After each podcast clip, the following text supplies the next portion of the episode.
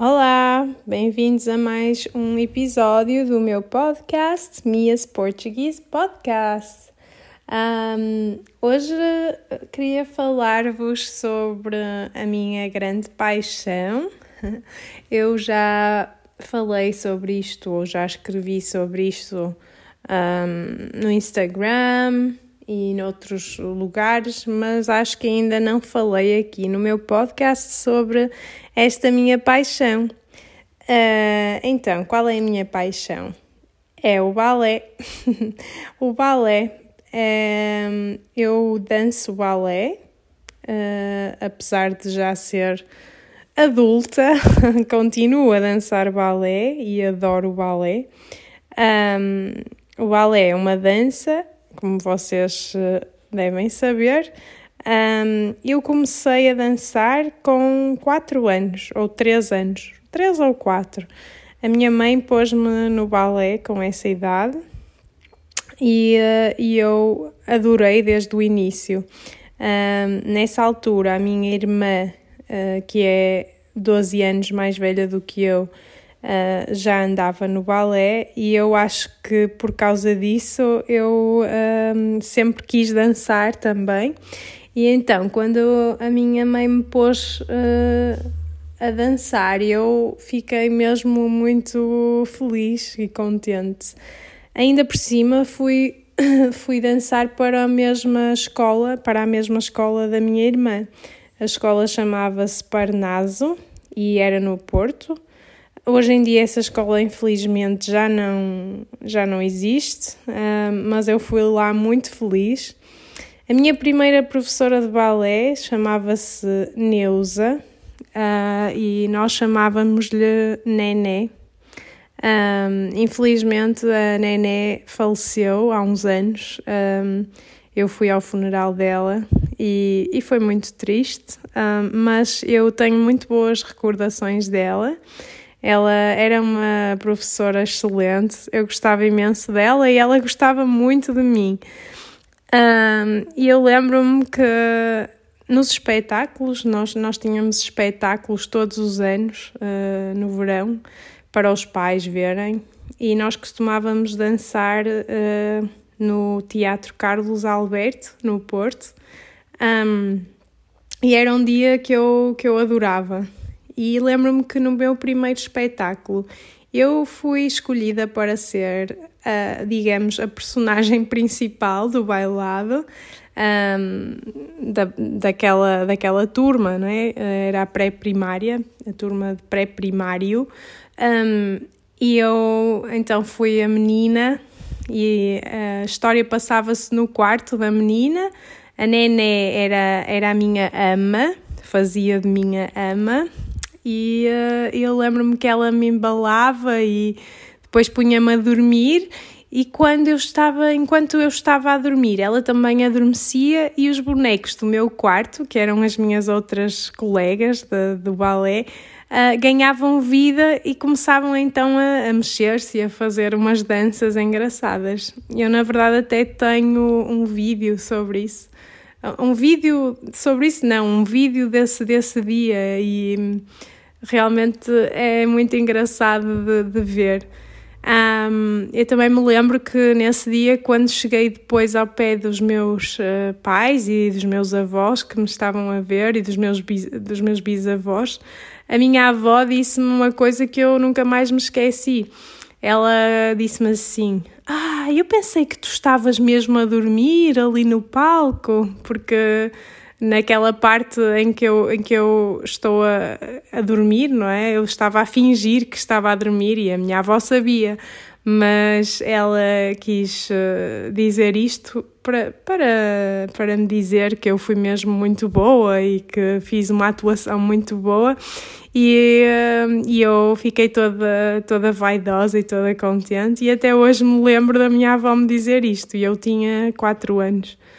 Um, Bem, e depois também nós tínhamos todos os anos, ou quase todos os anos, a partir do primário, do grau primário, tínhamos uh, exames de balé. O balé que a escola de balé que eu seguia e que sempre segui até hoje é Royal Academy of Dance, a inglesa.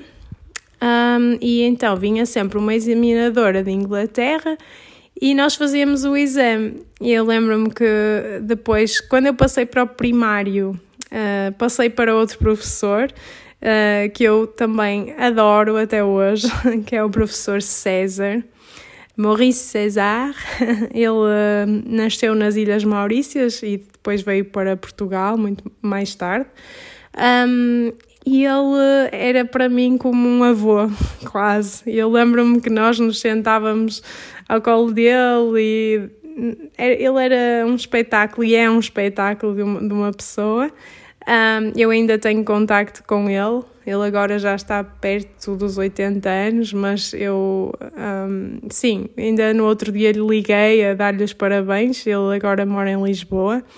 E eu sempre adorei o César e ele adorava-nos também, e também gostei imenso dele como professor.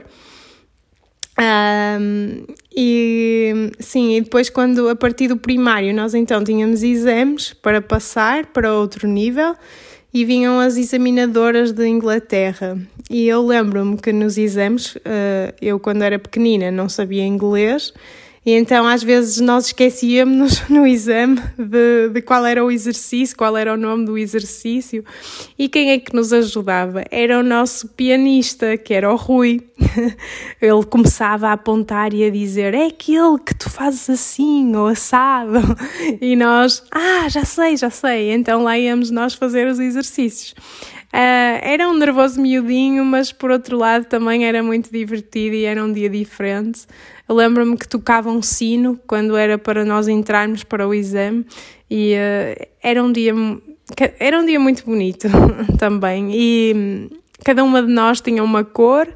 Eu gostava sempre de ser ou a azul ou a, ou a cor de rosa, se não me engano. Normalmente era a cor de rosa. Acho que também cheguei a ser a amarela e também havia a cor branca.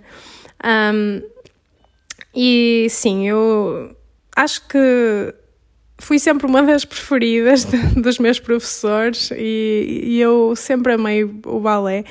E agora, com, eu entretanto depois aos 13, 14 anos deixei o balé, um, deixei o Parnaso, deixei a Maria Gata, que era a gata do, do meu professor César, que, que pronto, foi sempre a mascote do balé e viveu muitos anos e era gordinha, lembro-me da gata.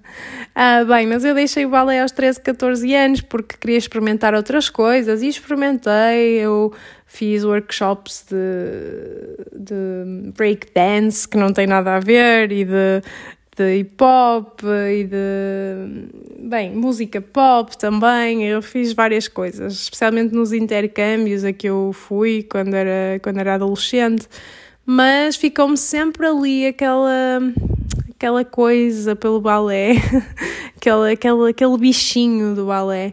E então depois eu voltei aos 20 e poucos anos e continuei, fiz outro exame ainda, depois saí de novo quando fui para, para a Holanda e agora desde que voltei para Portugal estou outra vez no balé. Já andei em duas escolas diferentes e agora, neste momento, estou a preparar-me, a tentar preparar-me para fazer o exame de intermédio da Royal, que é o primeiro exame de, de um nível profissional, é o que eles chamam de profissional e é muito difícil.